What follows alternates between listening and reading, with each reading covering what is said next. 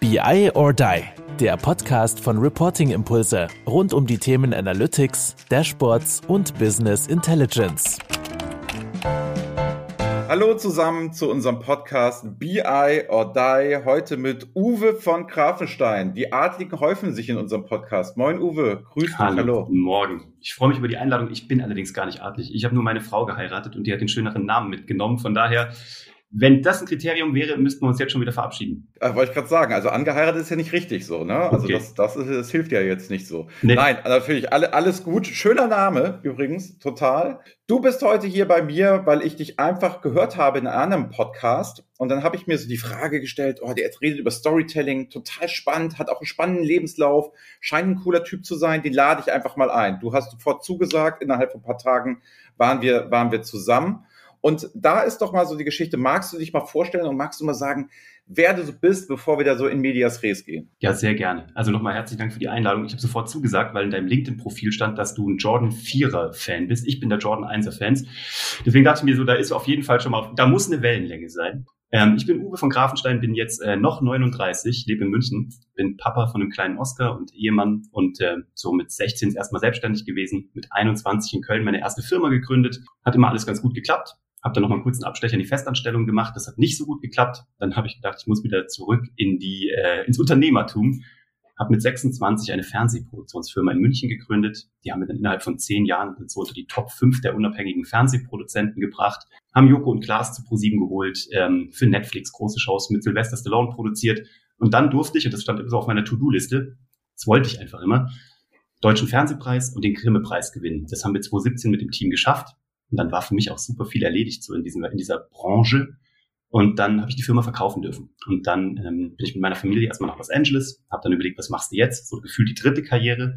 Und dann habe ich einen Podcast gestartet, weil meine Frau gesagt hat, du bist unerträglich, wenn du nicht arbeitest, mach irgendwas. Und ich dachte mir, komm, äh, Video kann ich ja. Also wie schwer kann Audio sein? Ich muss ja nur die, die Videospur löschen. Habe dann meinen Podcast Hashtag Happylist gegründet und habe darüber meinen jetzigen Geschäftspartner kennengelernt, den Bernhard. Und ähm, dann haben wir überlegt, wir müssen was zusammen machen. Er hatte nämlich gerade Kinoheld.de aufgebaut, zum Marktführer gemacht und ein CTS Event verkauft. Und ähm, da haben wir gesagt, eigentlich ist das total geil. Der kommt so aus dem Sales und aus dem Tech-Bereich, so aus dem Startup, VC, was auch immer. Und ich komme so Content und Strategie und das umarmt sich ja.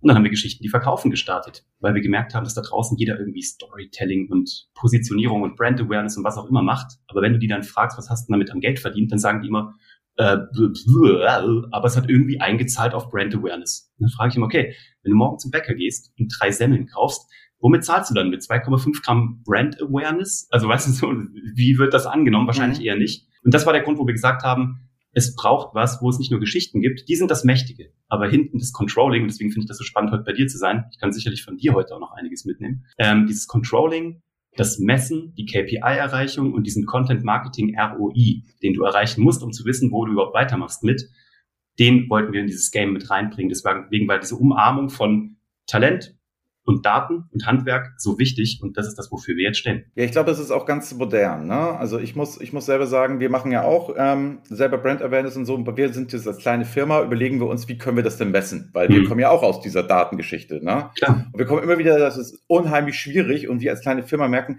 boah, das können wir gar nicht leisten, diese Messbarkeit. Ne? Mhm. Also guckst dir mal ein paar Views an, guckst dir ein paar Klicks an, aber was sagt die jetzt nachher aus? Was sagen uns hier jetzt 11.000 Abonnenten seit heute? Wer ist das denn eigentlich? Was passiert daraus? Wie wie, wir können es natürlich momentan nur per Bauchgefühl machen. Deswegen ja. finde ich dieses Thema als solches schon mal komplett spannend. Und wir haben noch eine Gemeinsamkeit. Ich habe zwar den Grimme-Preis nicht gewonnen, ja. Ich war aber für den Online-Grimme-Preis Award war ich immerhin nominiert. No, der wird also, diese Woche wieder vergeben. Echt? Das, was hast du denn gemacht? Es war, es war ganz irre. Also erstmal, ich kann sagen, gegen wir verloren haben, auch völlig zu Recht. Mhm. Also es war so, es war Webseite für Blinde. Es ist halt auch schon ein paar Jahre her. Großartig. Die haben dann gewonnen. Das war natürlich auch völlig gerechtfertigt. Ja, ja. Wir haben www.fußballwurst.de damals ins Leben gerufen. Wie geil ist das und, denn? Und haben dort gesagt, wir, wir sind sehr viel rumgereist früher mit unserer Clique und haben dann verschiedene Stadien, Auswärtsfahrten, HSV. Mhm. Und dann haben wir die Wurst getestet. Mhm. Und was wir nicht gemacht haben, ist über Spiel gesprochen. Mhm. Wir haben nur über die Wurst gesprochen. Geil. Und da ist Folgendes in dieser Community dann passiert, dass halt diese ganzen Assi-Fußballfans ein Schalker und ein Dortmunder, ein Bremer und ein Hamburger mhm. sich auf einmal angefangen haben zu unterhalten Und mhm. es ging natürlich dann, wie man konnte eine schlechte Wurst haben, aber mhm. sein Verein ist trotzdem der Beste. Und man hat plötzlich eine Plattform geschaffen, wo die sich über etwas anderes unterhalten haben, gemeinsam, gemeinsame mhm. Meinung und, und gemeinsames Ranking, nicht gegeneinander. Und das haben die damals cool gefunden und haben sie uns dann nach Köln ähm, eingeladen und das war eigentlich nur eine Spinnerei. Das war einfach nur Quatsch, wie man das so macht früher. Aber, Aber Geschichte, Geschichte nicht verkaufen, du sagst es, das war dann so eine Geschichte, da hatten wir alle nie mit gerechnet, das haben wir für uns gemacht. Ja. Das ist legendär, das ist cool. Ja, okay, dann haben wir da noch eine Gemeinsamkeit. Aber erstmal noch an der Stelle ganz kurz, du hast es gerade so überspielt, aber herzlichen Glückwunsch zu 11.000 Abonnenten. Jetzt mal ernsthaft, im Podcast-Game ist das natürlich schon mal so, alles was in die Fünfstelligkeit geht, ne, ist natürlich dann schon mal, da kippt es dann. Das ist der sogenannte Tipping Point, der dann irgendwann kommt und das, ähm, das merkt man dann auch. Ah, das ist aber gut. Da frage ich nochmal nach, weil das interessiert unsere Hörer bestimmt auch, weil ja. ich mache oft mal einen LinkedIn-Post und sage, wir können die Zahlen nicht einschätzen. Ist mhm. das viel oder wenig? Ich habe das dann gegen das Controller-Magazin mhm. mal matchen können und das, die haben 10.000 ähm, eine Auflage von 10.000 Stück. Also ja. wenn man sagt, die alte Printmedien, dann da habe ich gesagt, ui, das ist aber schon ganz schön viel. Ja. Und wir kriegen jetzt 500 so im Schnitt dazu pro Woche. Wow, aber das ist dann, aber dann wirklich Congratulations, dann seid ihr wirklich okay. ähm, auf einem verdammt guten Weg. Und das ist eben genau dieser Tipping Point. Bei 10.000 kippt es unserer Erfahrung nach. Also wir unterhalten ja drei Podcasts. Ne? Also ich habe die Happy List, Bernhard hat Startup Hacks, ich zusammen haben wir dann Geschichten, die verkaufen, die auch alle irgendwo in den Top-Charts da irgendwo kräuchen und fleuchen und mhm. unterwegs sind. Und dann haben wir für Kunden noch letztes Jahr noch zehn weitere produziert in 2020. Und äh, deswegen haben wir ziemlich gute Insights. Und ähm, da ist die 10.000 ist eigentlich ein langer, steiniger Weg. Wie lange macht ihr das schon, um die 10.000 zu erreichen? Ein Jahr. Okay, Props. Also an der Stelle Über Chapeau. Ein Jahr kurz, ja. ja, Chapeau. Das ist, ähm, das ist ein guter, das ist wirklich gut. Und du wirst sehen, jetzt wird es nach oben jetzt wird es explodieren. Du wirst, kannst du bei zugucken tatsächlich. Und was die wenigsten Leute das wissen Witzige ist, ist, das war nie unser Ziel. Das ist, ja. Deswegen ist es so schön. Es gab keine Content-Strategie. Hm. Es gab keine, dass wir uns überlegt haben, so machen wir das. Wir hatten Spaß und der Freude und sagten uns, Mensch, wir können Content für unseren Vertriebsprozess. Nach dem Motto, wir haben mit ihm geredet. Ach, hier, wir haben eine Folge für dich. Das hat dich doch interessiert. Wir schicken dir das. Das war das Einzige, was wir jemals machen wollten. Aber wir sind das ja wegen unserer Gäste. Also ja. das sind ja nicht, weil Kai oder ich so viele kluge Sachen erzählen. Na, des Tages bei uns. Der Concierge macht das Hotel. Verstehst du? Sehr schön. Nee, aber das Ding ist, ähm, das ist auch, da sagst du schon gerade was ganz Spannendes auch zum Thema Messen. Wir verbieten ja unseren äh, Schülern bei Geschichten, die verkaufen, unseren Kunden, wir verbieten denen ja im ersten halben Jahr zu messen. Ganz klar. Okay. Weil es gibt am Anfang im ersten Jahr nur eine Strategie beim Content Marketing und die heißt, how much content should I produce? Und die Antwort ist immer more. Das ist so das Ding. Einfach mhm. mehr.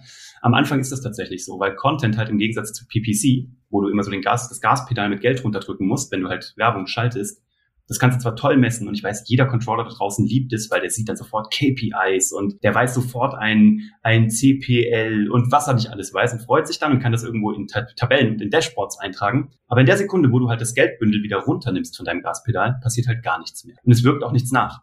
Content ist da anders. Der braucht so drei, sechs Monate, bis er abhebt, einfach weil er von den Algorithmen halt indexiert werden muss und gecrawlt werden muss. Aber was dann passiert, wenn du dann in Anführungsstrichen aus Versehen, natürlich mit strategischem Hintergrund, aber du kannst ja nicht ganz steuern, was viral geht und was nicht. Aber wenn dann in Anführungsstrichen aus Versehen die Dinger durch die Decke gehen, dann weißt du nicht mehr, wo oben und unten ist. Wir haben alle Werbekampagnen jetzt ausgeschaltet, weil uns die Leads um die Ohren geflogen sind. A sind unsere Kampagnen gut gelaufen, ja, für unser mhm. Ausbildungsprodukt. Aber der Content hat jetzt gegriffen. Und es gibt's ja erst mit dem Produkt erst seit mittlerweile zwölf Monaten. Und jetzt fliegt uns das Ding um die Decke. Wir haben jetzt 110 Episoden vom Podcast draußen, haben aber auch den Blog, den YouTube-Kanal, ähm, die ganzen äh, Platzierungen, die Content Syndication, wo wir unsere äh, Inhalte in andere Outlets gebracht haben. Jetzt haben wir die Dashboards auch. Jetzt können, also jetzt wissen wir, wo unsere Metriken sind. Jetzt haben wir unseren ROI. Aber so richtig berechnen brauchst du im ersten halben Jahr kaum. Da brauchst du einfach Masse und du brauchst Breite und du bist mhm. im Testing. Du darfst maximal testen. Also du darfst gucken, was zuckt, wo zuckt es in der Zielgruppe. Und dann, dann hast du deine KPIs, die du dann nachjustieren kannst. Und nach einem halben Jahr kannst du dir noch alles fein irgendwo eintragen. Und dann hast du eine, wir nennen das eine Content-Marketing-Maschine, die, ähm, die wirklich Tag und Nacht für dich arbeitet ohne dass du die ganze Zeit Geld auf diesen, auf dieses Gaspedal also drauflegen musst. Da kommen wir doch auch mal jetzt zu den fünf Fragen. Wir wollten ja mal thematisch reingehen ne? mhm. ne? und wollten mal fragen, so wollte ich dich mal fragen, also Motto, was ist denn überhaupt Storytelling? Ja. So, ich bin jetzt Geisteswissenschaftler, ne? Für mich ist der Begriff jetzt erstmal so besetzt, okay, die ganzen BWLer reden da jetzt drüber, diese ganzen Marketeers reden darüber oder reden da ja schon länger drüber. Das ist ja Commodity. Nach mhm. Motto, du musst das Storytelling machen. Ich würde eher sagen, alle wissen es, aber alle machen es schlecht, so, um es mal ein bisschen polemisch zu sagen. Ja. Und dann ich so als Geisteswissenschaftler denke mir, okay, was bedeutet für mich Storytelling? Ich denke an eine klassische Tragödie. Ne? Da ist dann Emilia Galotti, die steht da, Prinz kommt vorbei, verliebt, mhm. verliebt sich, ne? kerkert sie dann, kerkert sie dann ein, weil er sie nicht haben kann, bringt den Ehemann um, dann kommt plötzlich, oh, das könnte alles noch gut ausgehen, der wird gerettet, nee, wird sie nicht. Dann kommt Vater, erdolcht, erdolcht sie und sagt dann, eine Rose gebrochen, bevor der Wind sie entblättert, so.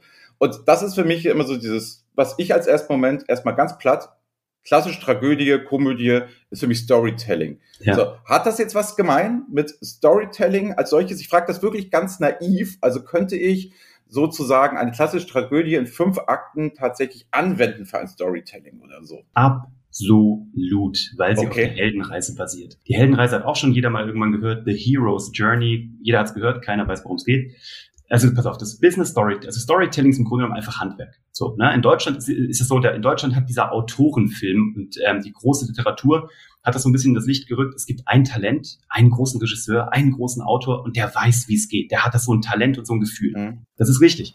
Aber die Amis haben schon sehr früh erkannt, dass es eigentlich ein Handwerk ist, was mit Talent ähm, sich umarmen muss. Du brauchst mindestens 50 Prozent. Das ist wie bei Daten. Du brauchst 50 Prozent Kreativität und 50 Prozent Daten, sonst wird's nichts. Und hier ist das Gleiche. Wenn du nicht 50 Prozent Talent und 50 Prozent Handwerk hast, und Storytelling ist im Grunde genommen die Mathematik, die du bauen kannst, dann wird auch das nicht.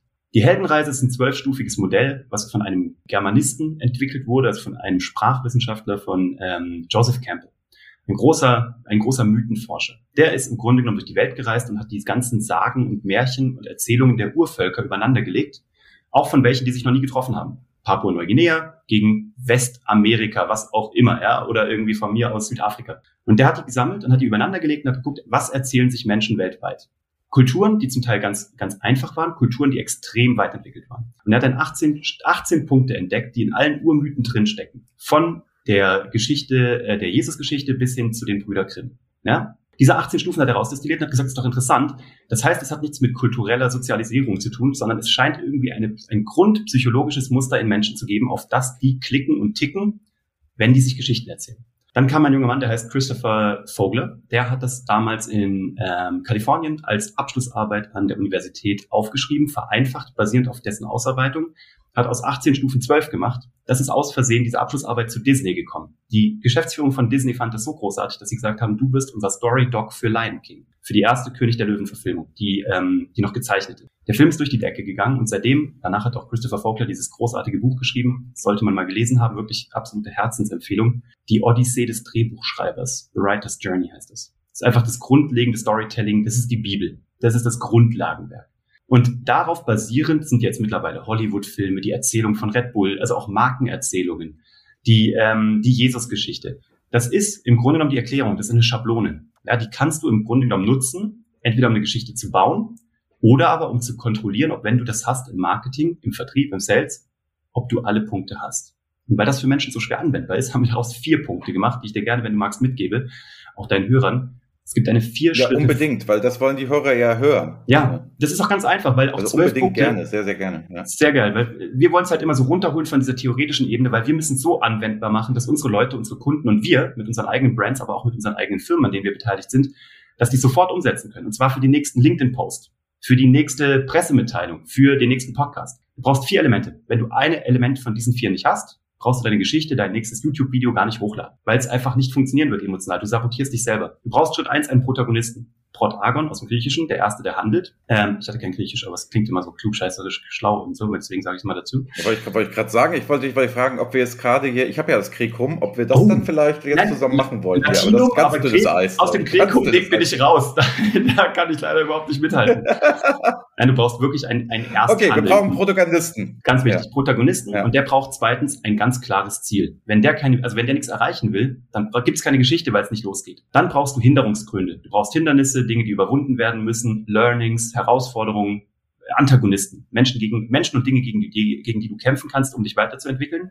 Und viertens brauchst du eine Zielerreichung. Und das ist im Grunde genommen die Heldenreise, die du als Unternehmen machst, weil du musst ja vom Protagonisten in die Mentorenrolle kommen. Und ein Mentor kann aus der Dramaturgielehre nur jemand sein, der die Heldenreise erfolgreich selbst abgeschlossen hat. Na? Also, Andreas hat sich ein Ziel gesetzt. Andreas ist ein Mensch, der die Daten liebt. Hat, kommt zwar von den Geisteswissenschaften, hat also auch dieses Kreative, hat diesen Über, Überbau, den hat er, aber er ist daran interessiert, wie das Ganze messbar gemacht werden kann. Er baut Sports macht Beratung und sein Ziel ist es, der beste Datenaufbereiter, Sammler und Darsteller und Nutzung, Nutzbarmacher der Welt zu werden für seine Kunden. Dafür muss er sich weiterentwickeln. Er muss von den Geisteswissenschaften in die KI, in die SAP Analytics Cloud, in die datengetriebene ähm, Wissenschaft einsteigen, muss sich sein Team zusammensuchen, muss eine technologische Lösung finden, die er heute seinen Kunden anbieten kann, damit die auf einen Blick sehen, was funktioniert und was funktioniert nicht. Und wenn dich das interessiert, dann solltest du mit Andreas mal Kontakt aufnehmen, weil der weiß, was er tut. Warum? Weil er durch die Heldenreise alleine durch ist, mit seinem Team alle Learnings gemacht hat und du kannst dir diese ganzen Fehler sparen, wenn du heute mit Andreas telefonierst. Und das ist im Grunde genommen die vierstufige Möglichkeit zu pitchen auch. Ne? Ich, also wie du das erzählst, ne, man merkt ja, du bist ja komplett vom Fach. Ne? Du machst das ja, du spielst ja sogar damit nach dem Motto, du nimmst die Situation aus dem Podcast, um zu beweisen, ich kann sofort hier auch eine Heldenreise, wir kennen uns gar nicht lange, Nein. sofort konstruieren, die funktioniert. Finde ich mhm. total spannend, weil du eine Methodik hast und erzählst gleich eine Geschichte über mich, obwohl du mich ja gar nicht weiter kennst. Ja. Sehr cool, erstmal Kompliment. Aber was mhm. bei dir sich so leicht anhört, ne? Mhm. wie bildet ihr denn jetzt Mitarbeiter im Unternehmen auf? Ich mache jetzt mal die Klischeekiste auf und sage, der klassische Controller, BWLer, bevor wir da vielleicht gleich nochmal näher drauf eingehen, ähm, der ist jetzt nicht bekannt dafür, dass er der große Kommunikator ist, obwohl es wandelt sich gerade auch mit der Digitalisierung. Aber der ist jetzt nicht der große Kommunikator. Der ist jetzt nicht aus dem Marketing, der ist jetzt vielleicht nicht aus dem Sales, so. Mhm. Ähm, und der sind eher introvertierte Leute ab und zu dazwischen, Leute, die sehr zahlenaffin sind. Denen wird das ja jetzt nicht so leicht fallen. Wie würdest du denn das jetzt angehen mit denen, Storytelling-Techniken einzuüben. Also mhm. was sind denn da so Methoden, die gut in der Ausbildung funktionieren, damit das, was du jetzt sagst, ja, vier Punkte, sagt doch jeder easy, ja, macht mal selber, das ist mhm. nicht so easy. Ja. Ähm, wie würdest du die ausbilden? Wie macht ihr das als Team? Wie geht mhm. ihr davor? Also wir haben ja ein Blended Learning, wo wir das tatsächlich, also wenn das Menschen einfach standalone machen wollen, ohne dass wir da jetzt groß ewig in irgendwie als Unternehmensberatung reingehen, dann haben wir ein Standalone Blended Learning, also wo wir die Menschen da durchführen mit einer Live-Begleitung und wo wir wirklich die Schritt für Schritt auch durch, ähm, durch eine Anleitung führen. A, videogestützt, B, mit Handouts und auch Transferaufgaben. Wenn wir aber reingehen in ein Unternehmen, dann würde ich mir als, als Frage eins stellen, ist der Controller überhaupt der, der es in der ersten Linie tun muss? Ich glaube nein. Aber was hat der Controller? Der hat das, was nur ein guter Regisseur hat. Der hat eine Beobachtungsgabe. Das ist nämlich meistens Menschen, die zahlengetrieben sind, extrem in die Wiege gelegt und das ist deren Killer-Applikation. Ein guter Regisseur ist nicht einer, der ein guter Bestimmer, ist kein guter Leader, also muss er zwar auch sein, aber im ersten Schritt ist er ein äh, Beobachter und den kannst du anzapfen für Informationen, um deine Company Story zu bauen. Wir zapfen immer zwei Ebenen an. Meistens machen wir es zwar alles mit Marketing, aber die sitzen im Elfenbeinturm. Ja, ich liebe Marketing, aber ich, für mich ist Marketing oder für uns ist Marketing, deswegen heißen wir Geschichten, die verkaufen. Marketing ist Absatzunterstützung, Verkaufsunterstützung. Unser Job ist es beim Marketing, dem Sales das Munitionslager voll zu machen. So, und das kann ein Controller dann messen. Aber wen befrage ich in einem solchen Prozess, in einem Unternehmen? Ich hole mir Marketing an den Tisch. Als nächstes hole ich mir die Sales- und Vertriebsmitarbeiter an den Tisch. Warum? Die haben nämlich ihr Ohr an der Schiene und hören den Zug schon ungefähr 25 Kilometer, bevor der einfährt. Die kriegen jeden Tag in die Fresse. Ja, ich sage das mal ganz lapidar. Alles Gute, aber auch alles Schlechte und die Einwände. Und dann frage ich noch den Controller, weil der nämlich auch im Grunde genommen in einer anderen Art Elfenbeinturm sitzt, aber von da hat er einen guten Blick auf diese Geschichte und überblickt mehrere Fachbereiche, auch zahlengetrieben. Und dem erzählst du nichts. Der weiß, ob dieses Jahr so und so viel Closing-Rate da war und Conversion Rate oder nicht. Ja? Alle anderen reden sich das noch ein bisschen schön. Und wenn du dieses hast, du hast Marketing von der Sprache, die wissen, wie man es aufbereitet, du hast Sales, die wissen alles von der Front und du hast Controlling, die Wissensdaten getrieben und lassen sich auch nichts erzählen und lassen auch nichts durchgehen, aber liefern wertvolle Insights und die holst du zusammen und dann baust du eine richtig geile Geschichte, die dann auch verkauft. Und so kommst du halt tatsächlich dazu, dass du Leute, du erzählst eine Geschichte, du, du kriegst mehr Reichweite, du bleibst im Kopf. Es gibt diesen dummen Spruch, Facts tell, Stories sell. Das muss man einem Controller tatsächlich immer erstmal klar machen. Fakten sind, die sind, das ist, wenn du ans Eiskunstlaufen denkst, das ist die Pflicht. Deine Fakten müssen stimmen. Dein White Paper, deine, deine Spec-Sheets, deine, deine Newtonmeter-Umdrehung deines Motors, was auch immer du da verkaufst, das muss brillant sein. Aber es interessiert niemanden. Verkaufen tut es nämlich der, das Herz. Und der Kopf rationalisiert es nachträglich. Eine gute Geschichte, weil, guck mal, wir haben eine Kaffeefirma gegründet. Wir selber, wo wir selber mit drin sind. My Bali Coffee. Es gibt nichts, was so vergleichbar ist wie Kaffee. Nichts. Es ist eine braune Bohne und die ist in der Tüte drin und wenn du es irgendwie durch Wasser durchballerst, dann kommt da irgendwie braune Soße raus. Ich weiß, dass unser natürlich fantastisch ist, bla bla, aber weiß ja keiner. Und der vom Dallmayr ist leider auch gut, aber leider ist sogar der Billo-Kaffee vom Aldi manchmal auch sehr, sehr gut. Also was verkauft dann? Ist es dann tatsächlich das? Manchmal ist es der Preis, aber wir sind im Premium-Segment. Wir mussten das mit einer Geschichte aufladen, nämlich mit einer wahren Geschichte tatsächlich. Auch das will ich mal an der Stelle sagen. Es gibt nichts Schlimmeres als eine konstruierte Bullshit-Geschichte, die dir irgendwann um die Ohren fliegt. Wenn deine Geschichte nicht wahr ist, dann bist du das nächste Wirecard so. Deine Geschichte muss hieb- und stichfest sein, weil die wird, die, die wird geprüft. Das Internet lässt, vergisst nichts und lässt auch nichts durchgehen. Wir haben unseren Kaffee aufgeladen mit einer verdammt guten Geschichte, nämlich der Vereinigung von dem Besten aus zwei Welten. Mehr Genuss für Deutschland, mehr Lebensqualität in Indonesien, wo wir signifikant mehr Geld dort an die Bauern geben, weil wir das über ein Familiennetzwerk machen, aus dem unser Mitgründer auch stammt. Ja, wir haben sogar den, den Hashtag äh, Bali meets Bavaria. Also alles bei uns zahlt auf eine Geschichte ein. Und damit haben wir unseren Kaffee in 450 Reves und Edekas gebracht. Auf Amazon sind wir Bestseller und äh, Recommendation in unserem, in unserem Markensegment innerhalb von nur einem Jahr und ohne Budgets, weil wir einfach keine Marketingbudgets dafür hatten. So, weil wir es nämlich gebootstrapped gemacht haben. Deswegen, das sehen wir aber auch. Wir betreuen auch einen großen EMS-Player, also einen Konzern, der Elektronikfertigung macht mit 1700 Mitarbeitern an, weiß nicht, 13 Standorten auf vier Kontinenten. Und die machen Robotik, die machen Antriebe, die machen, was auch immer die machen. Also Dinge, die per se jetzt noch nicht so sexy sind. Aber auch in dem Segment haben wir jetzt Storytelling implementiert über LinkedIn, bei denen die Messen weggeflogen sind. Ne? Die kommen auch jetzt in dem Jahr nicht mehr wieder. Und wir haben die, deren Dinge anfassbar gemacht. Weil du kannst darüber reden, ich bin auch gleich fertig, ich will gar nicht, ich will gar nicht monologisieren, aber du kannst, du kannst den Leuten erzählen mit irgendwelchen Datenblättern, dass dein Roboter wahnsinnig sensitiv ist und auch alles spürt. Oder Du nimmst ihn mit nach Hause, der Vertriebsleiter nimmt ihn mit nach Hause, nimmt die vier Saugnäpfe, haut den Roboter bei sich auf die Küchenzeile, äh, flanscht diese vier Saugnäpfe an und lässt ihn zu Hause für eine Bolognese Tomaten schneiden. So passiert und innerhalb von einem LinkedIn-Post haben die damit sechsstellige Umsätze gemacht, weil konkrete Bestellungen darüber kamen. Deswegen auch hier die wichtigste Frage für einen Controller beim Thema Content Marketing ist, wie sind sie auf uns aufmerksam geworden? Das ist unsere wertvollste Frage. Und wir stellen die jedem, gerade wenn es weichere Ziele sind, wo du eben wie beim Podcast nur weißt, du hast zwar 11.000 Abonnenten, du hast aber keine weiteren Daten. Deswegen wird diese Frage so wichtig. Und das ist ein Company Change. Die muss kommen. In jeder Abteilung müssen die Leute bei einem externen Kontakt fragen, wie sind sie auf uns gekommen? So, jetzt äh, Schluss mit Monolog. Ja, ich finde das mal spannend. Also erstmal, man kann es ja mit der, mit der Kaffeegeschichte. Du führst das darunter, wir haben eine Story gehabt, deswegen sind wir da gelistet. Damit das einige Leute, die vielleicht jetzt nicht aus dem Handel kommen, bei Edeka und mhm. Rewe gelistet zu sein. Das ist für andere Firmen ein Riesenziel über jahrelange Arbeit, um dort dies, das da reinzukommen in das Sortiment, ja. weil der Platz ist ja begrenzt. Das ist genau durchdesignt etc. Erstmal tiefsten Vielen Respekt, Dank. dass Sie das, das geschafft haben. Wirklich stolz. Also weil das, ähm, weil da kenne ich ja, na wirklich, wir wissen das jetzt. Recht. Zu Recht. Ist ja jetzt erstmal egal, was ihr damit verdient. Ja. Es ist erstmal dahin zu kommen, so nah an den Kunden, wirklich tiefster Respekt. Also ich glaube, jeder Einzelhändler wird jetzt gerade wissen und gucken, oh krass. Andere Leute müssen sich dafür noch in eine abgekartete Fernsehsendung setzen, abends so tun, als würden sie pitchen und Invest kriegen, wo es vorher schon klar ist, dass sie am nächsten Tag gelistet sind bei Edeka. So, also das bedeutet, das bedeutet, deswegen finde ich auch noch, dass sie den Weg dann gegangen seid, aus eigener Kraft, ohne Marketingbudget und ohne solche Taschenspielertricks, wo du sagtest, ehrliche Geschichten, sehr, sehr cool. Aber pass auf, Frage Nummer Bitte. zwei. Wir wollen ja fünf Fragen hier schaffen. Und wir sind jetzt erst bei Frage Nummer zwei. Storytelling, klar, verkaufen, die verkaufen, haben wir verstanden. Das ist das, was du so machst. Ne? Jetzt wäre so meine Frage, mhm. pass auf, du bist Controller ne? und musst ein Dashboard bauen. Deine Führungskraft möchte gerne mhm. ein Dashboard haben. Sagen wir mal ganz platt, mhm. der will sehen, wie der Laden läuft. Ne? Ich möchte mal Net Sales haben, ich will mal Working Capital haben und so weiter. So ein paar Kennzahlen. So, dann kriegt jetzt, dann denkt er sich, okay, ich habe die Firma Reporting Impulse, mit Andreas habe ich mich unterhalten. Ich soll da so Kacheln in der ersten Übersicht machen, die sagen, kurzer Überblick, du kannst überall reingehen und bis aufs Detail in die Tabelle.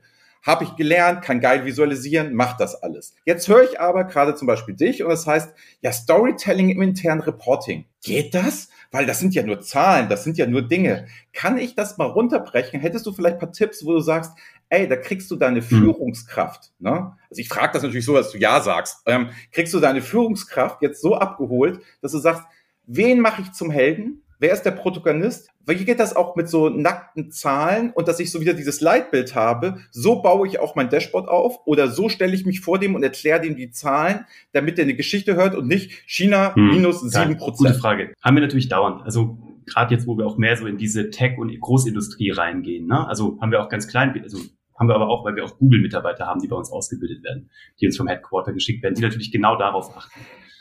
Ähm, also, Zum einen ist es so, du hast gerade gefragt, wer soll der Held sein? Nochmal ganz kurz. Der Held soll immer dein Kunde sein, weil du machst deine Heldenreise, wirst vom Protagonisten okay. zum Mentoren und kannst jetzt, dadurch, dass du alle Learnings gemacht hast, deinen Kunden zum Helden machen. Das ist schon mal KPI Nummer eins. Wenn du das nicht immer, also wenn da nicht immer ein Check dran ist, hast du ein Problem. Da musst du generell Thema KPI mal festlegen, was willst du überhaupt messen.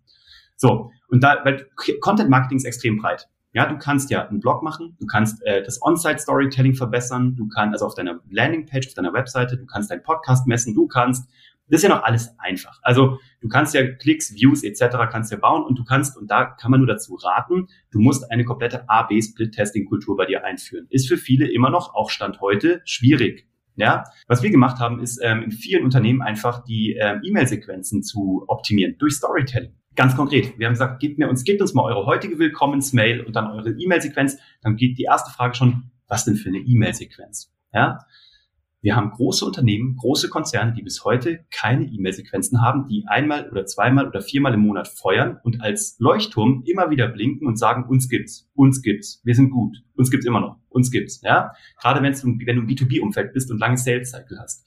Gut, aber mal angenommen, es gäbe diese E-Mail-Sequenz, gucken wir uns die an, wir überschreiben die und wir machen immer A-B-Split-Tests. Und du, ich habe noch nicht einen Case gesehen, wo du mit besserem Storytelling keine signifikant höhere Öffnungsraten, Klickraten, Verweildauer etc. messen konntest. Und das ist ja einfach. Da nimmst du einfach die KPIs aus deinem, aus deinem CRM, kannst die einpflegen, hast du schon mal die erste, die, die erste ganz hart messbare Geschichte. Öffnungsraten, Verweildauer, Scrolltiefe, Absprung und Link, ne? Link-Klick. So, dann ist ja in der Regel so, dass die meisten Unternehmen auch Landingpages mittlerweile unterhalten. Zu ihren großen Websites haben sie auch für ihre Produkte Landingpages, Whitepaper-Downloads, äh, was auch immer, also mit Freebies, die dann DSGVO-konform eingeholt werden. Da haben die mittlerweile schon viel gemacht, aber in der Regel noch nicht so gute Erlebnisse bei der Conversion Rate. Warum? Weil meistens das On-Site-Storytelling grottoid ist, muss man leider so sagen weil ähm, es gibt einen ganz einfach psychologisch optimierten Aufbau einer Landingpage, auf dem du nur eine Sache machen kannst, ein Call to Action, keine Ablenkung, kein Zurück zur Home-Seite und dann kannst du ganz klar messen, wie war das, bevor du Storytelling angewendet hast und wie ist es danach. Also wie du dein Copywriting verbessert hast. Storytelling ist auch alles immer so hochtrabend. Im Grunde genommen ist es einfach sehr gute Schreibe und eine sehr gute Struktur, wie du Menschen psychologisch abholst, dass sie Lust haben, mehr mit dir in Interaktion zu gehen und Mehrwert getrieben. Du gibst ihnen immer erstmal was nach dieser Strategie give, give, give und ask erst an vierter Stelle. Du gibst, gibst, gibst und fragst erst danach. Das sind ja schon mal ganz einfache Möglichkeiten. Was du machen kannst, wenn du ähm, eine Podcast-Folge hast, die ist schwer messbar. Da gibt es nämlich weiche Medien. Ein Podcast ist für uns ein weiches Medium. Du bekommst zwar jetzt immer ein bisschen mehr Daten, auch über Spotify kannst ein bisschen mehr auslesen über die Gender-Geschichte, über die Altersverteilung, was du bei Apple Podcasts nicht kannst. Bleiben wir mal beim Podcast. Du willst aber noch mehr. Das heißt, Du hast jetzt zwei Möglichkeiten. Du hast einen Call to Action vorne, ja, der auf eine Landingpage geht, keine Ahnung, www Test 1. Und hinten hast du ganz am Ende am Abbinder, weil du wissen willst, wie lange hören die denn eigentlich meinen Podcast? Weil es ist schwer, das rauszukriegen. Selbst mit den Apple Podcast ähm, Insights, die sehr rudimentär sind, kannst du es kaum messen. Jetzt musst du ein bisschen schlau sein. Du setzt einen zweiten Call to Action einfach in die letzte Minute, ja, von 30, von 60 Minuten. Und das ist Test 2. Und so machst du auch weiche Ziele extrem einfach messbar. Wir nennen das die Clear-Methode. Also wir haben einfach eine Methode entwickelt, das ist eine also Clear-Methode, die heißt Collect, Listen, äh, äh, äh, Collect, Listen, erzähle ich dir nochmal. also es geht darum, du sammelst Daten, du hörst zu, ja, genau. Du, du sammelst erstmal Daten, also du ähm, sammelst alles, was einfach reingekommen ist. Ach, genau, collect, listen, engage, adapt and repeat. Ja, das ist ja. noch früher morgen. Collect, listen, engage, adapt, repeat. Hört sich, könnte, ja, ist super T-Shirt. Stell dir ja. mir so in schwarz vor, weißt Clear. du, mit so weißer Schrift. Die Clear-Methode. Nein, weil wir immer danach was gesucht machen. haben, nach einer Möglichkeit eben das ja. zu messen, eben auch die weichen Faktoren. Und ähm, da geht es darum, dass du erstmal tatsächlich festlegst, welche KPIs willst du messen. Ja, ist es eher Willst du harte Sales generieren? Willst du Brand Awareness? Willst du Verweildauer? Willst du mehr Follower? Willst du Aufmerksamkeit für deine Kanäle? Alles gleichzeitig wird schwierig. Ist ja wie immer beim AB-Split-Test. Du musst dich schon eins nach dem anderen durchtesten. Aber womit willst du losreiten? Was sind die ersten KPIs, die in dein Dashboard eingebaut werden? Dann haust du es raus und das ist diese Phase, von der ich dir vorhin erzählt habe. Listen, ein halbes Jahr, also ich übertreibe, aber drei bis sechs Monate nur zuhören inhaltlich schon mal was aufnehmen. Worauf klicken Leute? Worauf reagieren Leute toxisch? Was solltest du nicht mehr tun? Wo haben die noch viel mehr Bock? Ähm, wo wollen sie tiefer einsteigen, wo werden Dinge runtergeladen. Du hörst erstmal qualitativ zu, dann engage du, das heißt, du gehst rein. Du brauchst also jemanden aus Customer Care oder aus dem Sales oder aus Marketing, der in die Interaktion geht und Fragen stellt, aber auch richtig stellt. So, und dann hast du ähm, die Möglichkeit, dass du, äh, wenn du merkst, es ist jetzt gut, das heißt, du kannst adaptieren, du kommst in die vierte Phase, in die Adapt-Phase, du kannst schlechte Dinge ausmerzen, gute Dinge verstärken. Jetzt hast du auch harte, belastbare Daten und jetzt kommst du in die Repeat-Phase, weil leider, und das will auch immer leider keiner hören, ist das der einzige Gott im Content-Marketing ist der Test. So.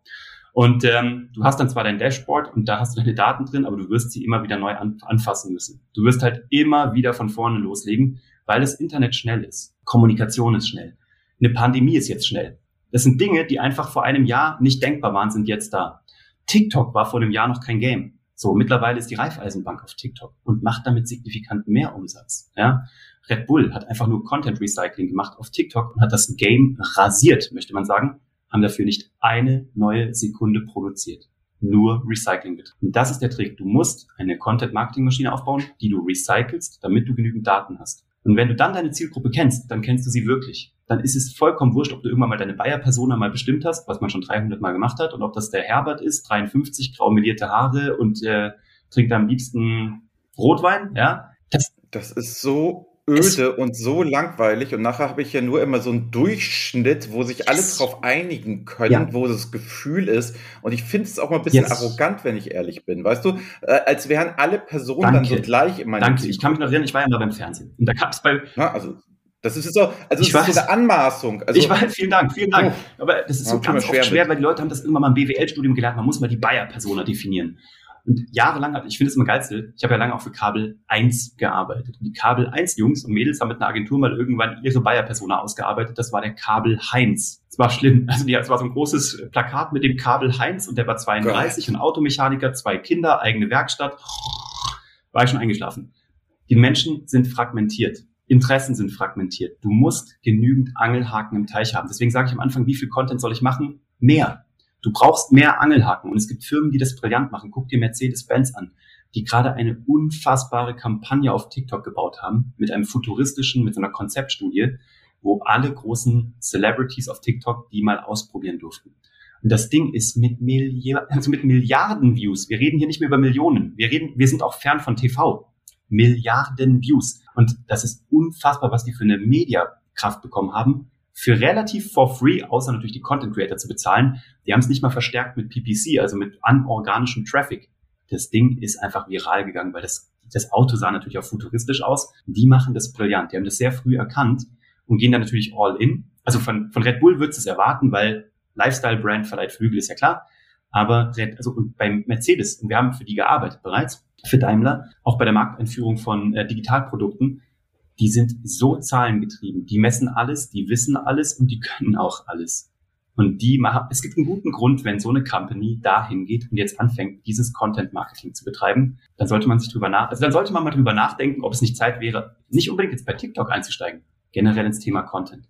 Wir sagen immer, ist auch nicht von uns, aber ich liebe diesen Spruch, jedes Unternehmen, egal ob du heute Siemens bist oder ob du, äh, keine Ahnung, die Wäscherei Schneider von um die Ecke bist, du musst ein Medienhaus werden weil du es jetzt kannst. Die Kanäle sind da, weil die Produktion nichts kostet. Und ich glaube, wir nennen das immer das so das goldene Handwerk des 21. Jahrhunderts. Es gab immer schon diesen Spruch, wer nicht wirkt, der stirbt. Aber es war noch, schau, ich will es gar nicht sagen, dass wir Krisengewinner sind. Aber in der Sekunde, als die Krise kam, die Events weggefallen sind, offline weggefallen ist, die Messen weggefallen sind, die Kongresse, haben uns alle gefragt und standen vor der Tür und wollten rückwärts blitz, blitz digitalisiert werden, innerhalb von drei Tagen. Und das bist du halt nicht. Du wirst es nicht, weil du brauchst Zeit, das diese Kompetenz in-house aufzubauen. Und du willst auch nicht immer von irgendeiner Agentur abhängig sein. Deswegen, wer das jetzt nicht in-house aufbaut, sei es nur, um es dann irgendwie erstmal in-house zu machen und später äh, Dienstleister besser steuern zu können, der wird ein ganz großes Problem haben. Dieser, Kon dieser, dieser Podcast wird jetzt für die Ewigkeit wahrscheinlich gespeichert.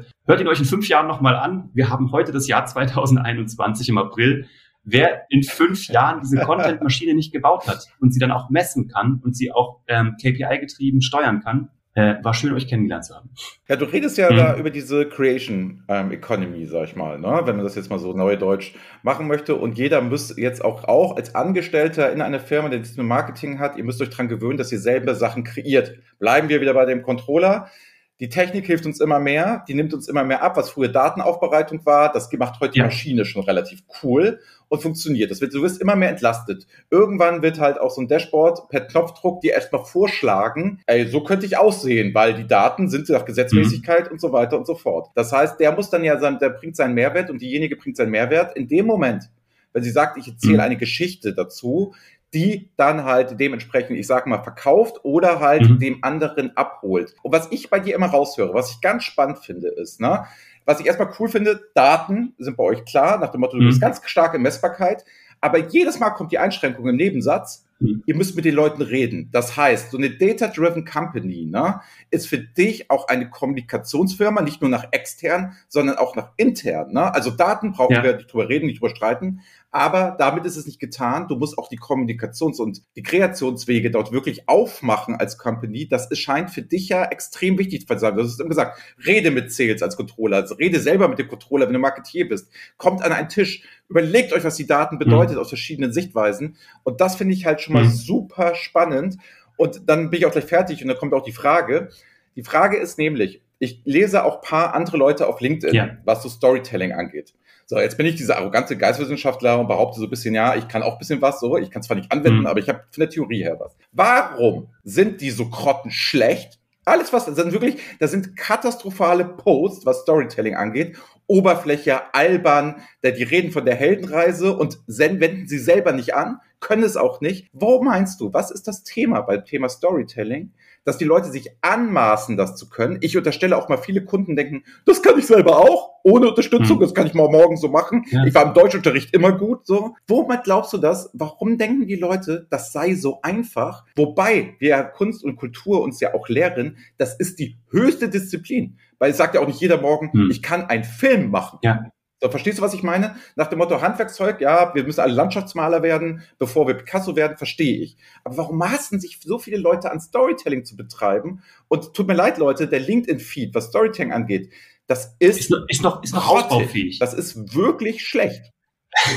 Schön, machen wir nicht positiv, aber ja. also es ist wirklich, wirklich krass. Also ich sag mal, Vergleich Visualisierungsbubble, in der mhm. bewege, Dashboard-Bubble, die ist ja. sehr, sehr hoch vom Niveau. Da hängen wir viele Leute einfach ab, weil da wirklich ja. Experten auf Augenhöhe. Das sind dann halt oft Techies, das sind dann halt oft Leute, die sehr lange schon Visualisierung machen, Computer-Human Interaction und so weiter. Sehr hohes Level.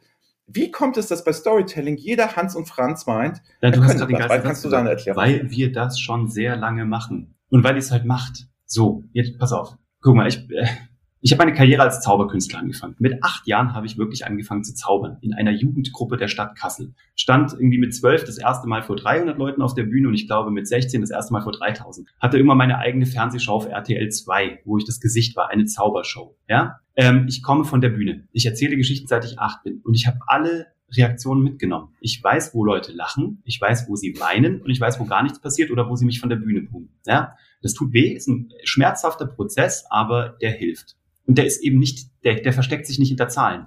Der tut auf der Bühne weh. Ja, oder er, er euphorisiert dich auf der Bühne. Dann habe ich das übertragen aufs Fernsehen. Habe dort jeden Tag für Millionen von Menschen Massenkommunikationen gemacht, die etwas bewegt. Wir haben mit der Bundeszentrale für politische Bildung verschiedene politische Bildungsformate gemacht auf Pro7. Sido geht wählen.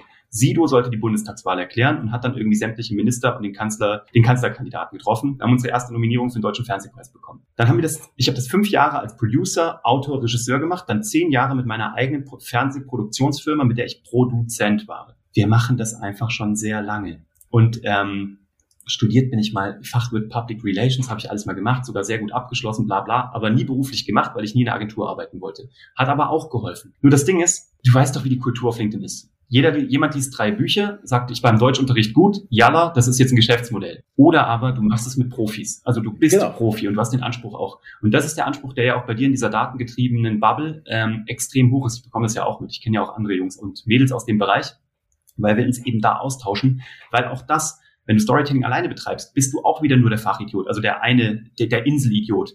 Wenn du es nicht mit Marketing, wenn du es nicht mit Controlling, nicht mit Daten, nicht mit geilen Werbeleuten, mit geilen Regisseuren, mit geilen Unternehmern und Unternehmerpersönlichkeiten oder mit Techies abgleichst, bist du wieder nur der Affe, der im Grunde genommen nur dieses One-Trick-Pony, der nur ein, der nur eine Sache kann.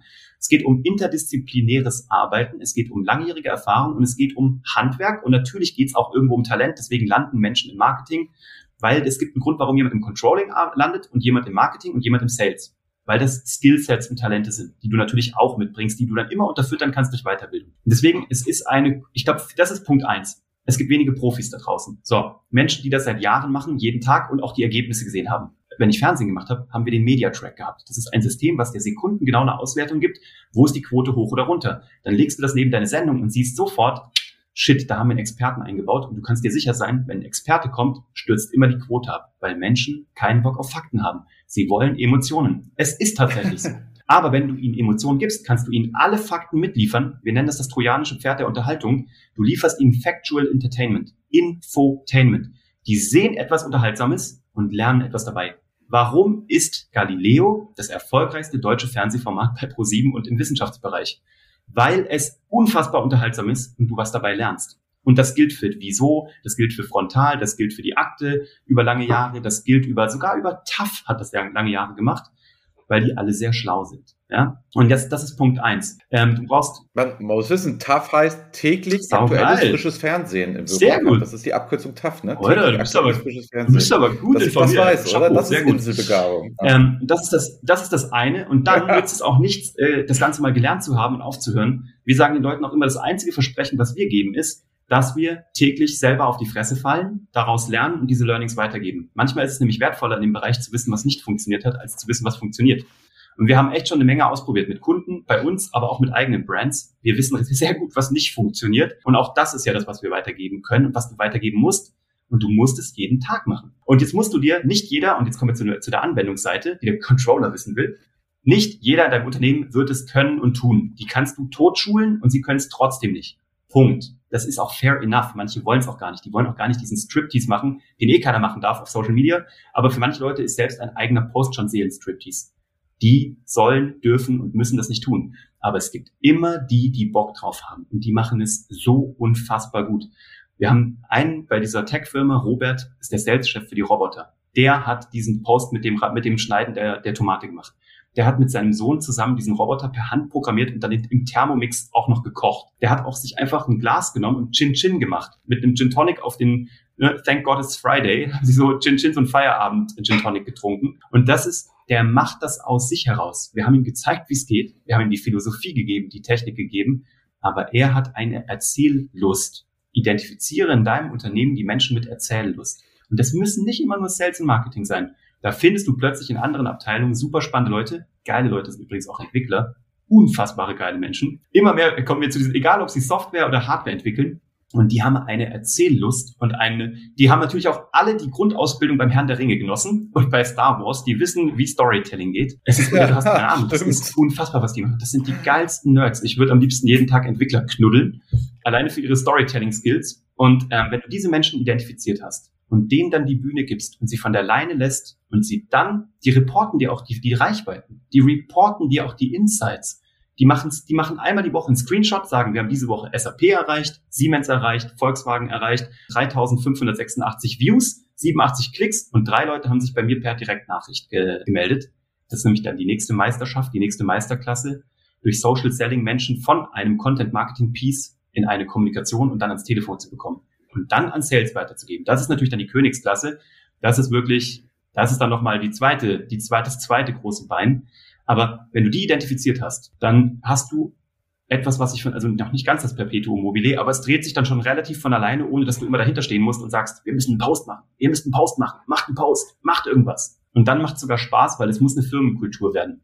Genauso wie Reporting eine Firmenkultur ist, muss auch Content Creation eine Firmenkultur werden. Hm. Da pass auf, jetzt habe ich nochmal ne, zum Abschluss Frage Nummer 5, habe ich jetzt nochmal eine ja. privatere Frage an dich. Du nennst dich selber Unternehmer ja, und nicht Berater. So, das fällt auf, weil erstmal würde man sagen, hol mir mal den Storyteller-Berater. So reden ja Kunden in Wirklichkeit. Ne? Den Uwe von Grafstein, die finde ich total geil, so, hm. hol mir mal den Storyteller-Berater. Jetzt würdest du sagen, du bist Fall. kein Berater. Ich bin kein Coach. Warum? Ich bin auch kein Trainer. So, also ich finde, das hat alles seine Berechtigung, aber ich habe auch diese ganze ja, okay, Coaching-Ausbildung. Ich habe das alles nicht. Ich habe meine Trainerausbildung im Kung Fu gemacht, lange her. Ähm, nee, ich habe, das meine ich halt. Guck, ich bin, seit ich 16 bin, war ich selbstständiger Zauberkünstler. Mit 21 habe ich meine erste Firma in Köln gegründet. Das war die, natürlich eine Zauber- und Schauspielschule, die erste öffentliche in Köln, die fünf Jahre lang wegen Harry Potter ausgebucht. Dann ähm, habe ich halt äh, meine Fernsehproduktionsfirma gegründet mit meiner Frau aus Spaß, ein Familienbusiness, das sie jetzt natürlich führt, ist die Zauberschule München, die wir hier aufgemacht haben. Ich liebe es zu gründen. Ich liebe es, Firmen hochzuziehen. Ich liebe die Skalierungsphase. Ich liebe ähm, Teams aufzubauen. So, das ist mein Ding. Und das haben wir jetzt ein paar Mal gemacht. Ich habe mich an Firmen beteiligt, ich halte Firmenbeteiligung, wir haben die Kaffeefirma hochgezogen, ähm, unsere eigene Karl Hammer von Grafenstein, die eben jetzt Geschichte verkaufen macht. Warum? Weil es nützt nichts, wenn es vor sieben Jahren mal funktioniert hat. Wenn du sagst, ich bin der Unternehmer, ich habe vor sieben Jahren eine Strategie entdeckt und das war voll erfolgreich, das ist ja schön, aber was hat das mit 2021 zu tun? Und was sagt das über deine Skills in 2024 aus? Ich berate Menschen aus einer Rolle des Unternehmers heraus, weil ich jeden Tag selber meine Fehler mache und weil ich ähm, aber auch meine Erfolge feiere. Und ich glaube, dass das ein Wissen ist. Also anders würde ich Wissen nicht weitergeben wollen. Wir haben jetzt auch ein Angebot bekommen von einem großen renommierten Verlag, ob wir das grundsätzliche Podcast-Buch schreiben wollen. Ich reduziere uns ja mal auf Podcast. Das ist ja nur eine von vielen, vielen Dingen. Das haben wir abgelehnt, hm. weil Podcast, wir haben, wir haben ja einen Podcast Masterclass bei uns in der Ausbildung. Und die Ausbildung ist vor einem Jahr gestartet. Dieses digitale Tool. Wir haben in dieser Ausbildung in dem einen Jahr drei Kapitel von, ich glaube, 13 mittlerweile schon zweimal ausgewechselt, allein weil die Technik sich verändert hat. Es gab damals noch keinen Direktexport zu Amazon Prime Music. Es gab noch keinen Direktexport zu YouTube als wie Audio, wo automatisch ein Visual drüber gerechnet wird. Es, es gab das noch nicht. Es gab auch ähm, Facebook steigt jetzt ein in das große Podcast-Game. Ne? Auch da wird es ein neues Video geben du kannst zu solchen Themen gerade keine Bücher schreiben, wenn du mich fragst. Und genauso kannst du dich auch nicht darauf ausruhen zu sagen, so, ich habe jetzt meine Bücher gelesen, ich habe irgendwie vor sechs Jahren mal einen Erfolg gehabt, ich bin jetzt Berater und Trainer. Das wird nicht reichen. Dafür bewegt sich das Game zu schnell. Und ähm, das ist unser Anspruch. Und deswegen, ähm, ja, ich hoffe, das beantwortet die Frage. Ich werde auch nie aus diesem Status rausgehen. Ich muss selber tun.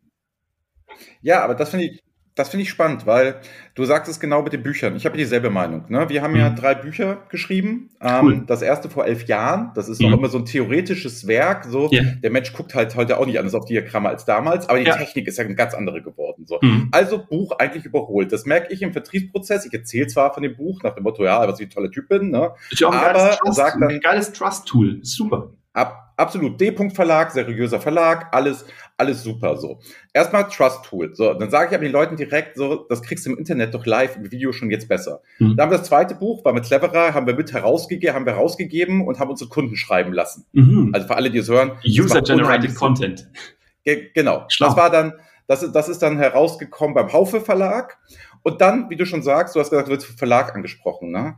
Ey, weißt du, was interessiert mich auch schon nicht mehr, weil ich habe meinen eigenen Verlag gegründet. Das Buch konnte ich gestalten, wie ich wollte, konnte das machen, konnte das tun, konnte völlig frei, weil wir so kommt aus Visualisierung, Geil. heißt eigener Verlag gegründet. Es gibt einen Reporting Impulse Verlag. Wer Interesse hat, kann gerne Bücher über uns veröffentlichen. Mhm. Das kann jeder. So, mhm. jetzt heutzutage merken wir, da kam die Corona-Pandemie, ne, dann wurden erstmal unsere ganzen Aufträge auf Halt gesetzt, weil wir das bei uns ja nicht drinstehen hatten. Und erstmal haben die geguckt, wo können wir durchgehen. So, haben Kai und ich uns überlegt, schreiben wir jetzt wieder ein Buch? Mhm. Haben gesagt, ne, weißt du was? Das machen wir einfach nicht mehr, ja. weil der Content sich zu schnell überholt, mhm. das Bücherschreiben sehr anstrengend ist und sehr vielen Gesetzmäßigkeiten folgt. Ja. Du hast, kriegst auch nicht so, sage ich mal, so diese, diese Menschlichkeit rüber. Und da war natürlich dann die Frage, okay, der Podcast läuft schon ganz gut. Und dann haben wir gesagt, wir setzen hart auf Livestreaming. Gut. Haben damals angefangen mit Twitch mhm. und haben gesagt, wir können doch alles, was wir machen, bedeuten direkt die können reinschreiben in den Chat, die können sich dazuschalten und können das machen und sind jetzt mittlerweile ja immer jeden Freitag auf vier Plattformen unterwegs, wo wir überall rein streamen. Ja. Jetzt kann ich mich stundenlang über die Plattform unterhalten. Ne? Das dauert eine Minute hm. und die Antwort ist immer, nimm doch alle. Also wir ja. haben immer sieben Zuschauer auf Twitch, das ist immer das geringste, so. Mhm. Aber die finden das halt cool, weil sie wahrscheinlich eher einen Sohn haben oder eine Tochter, die aus der Gaming kommt und nehmen sie den Account. Was ich damit sagen möchte, ich glaube, Bücher schreiben über Podcast ist ein Paradox. Also, ja, es, es, es macht einfach keinen Sinn mehr. Ja. Es ist, weißt du, es ist einfach so, wo ich sage, live direkt archiviert. Das sind so meine Sachen, wo ich fest dran glaube. Hm. Und wie du sagst, du hast auch gesagt, Fehler.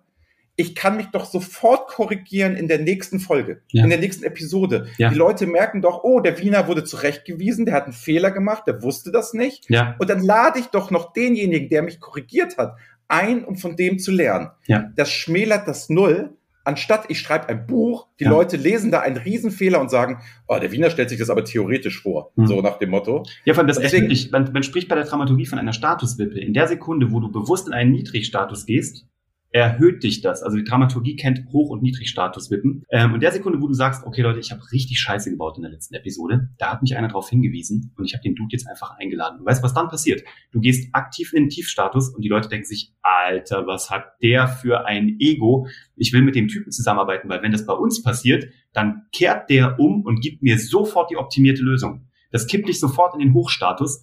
Das ist das ist brillant und das ist wichtig. Und ich finde ganz kurz, weil du hast es gerade sogar gesagt, warum auf einen Kanal reduzieren? Ihr macht jeden.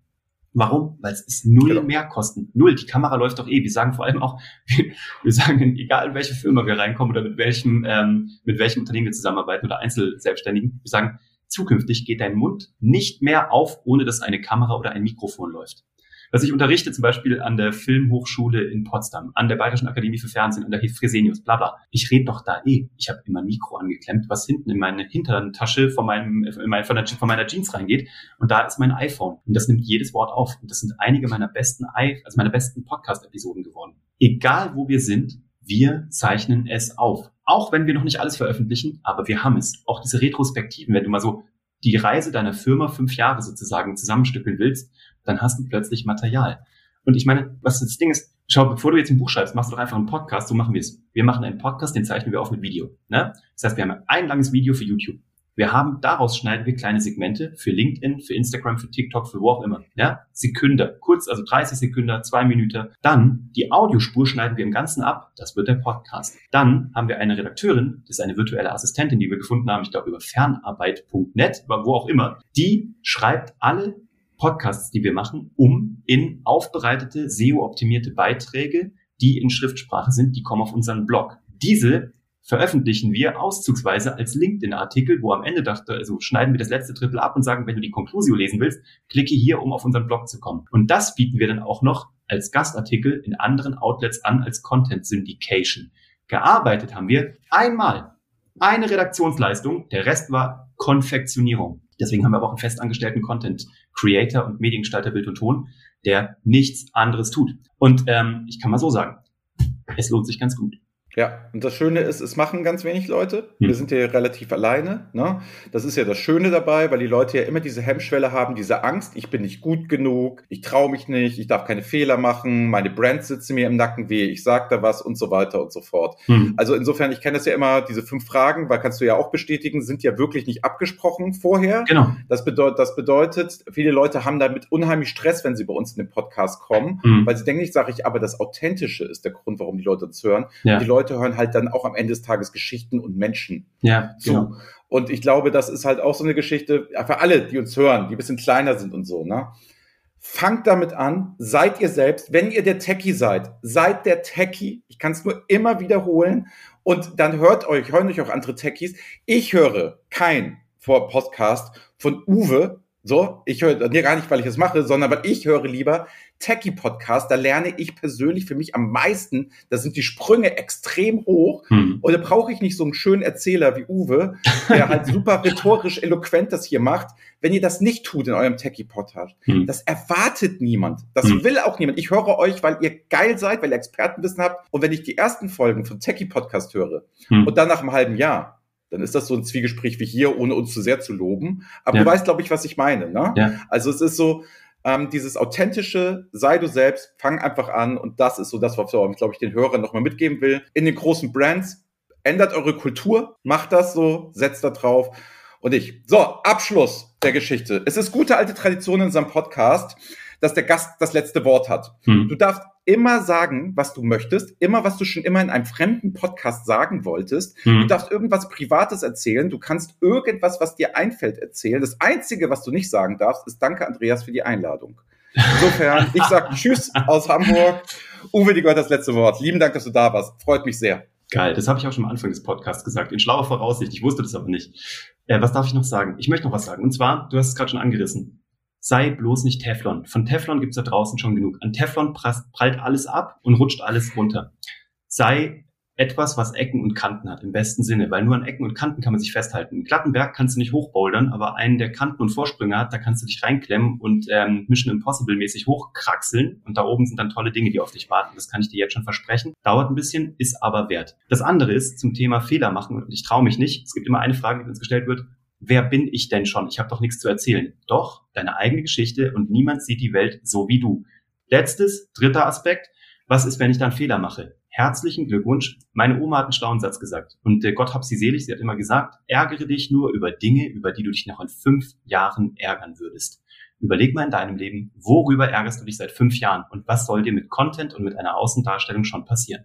Und damit äh, bin ich raus. Schön. Dann schließe ich jetzt mit Effi Priest. Ne? Das ist ein weites Feld. Hört mal bei den Jungs beim Podcast rein, schreibt sie auf LinkedIn an. Das ist es wirklich wert. Man kann es sehen. Guckt euch mal YouTube an. Das sind hochprofessionelle Dinge. Wir kopieren davon viel und sagen uns, das ist so geil gemacht, das machen wir auch. So, wir lernen ja da auch.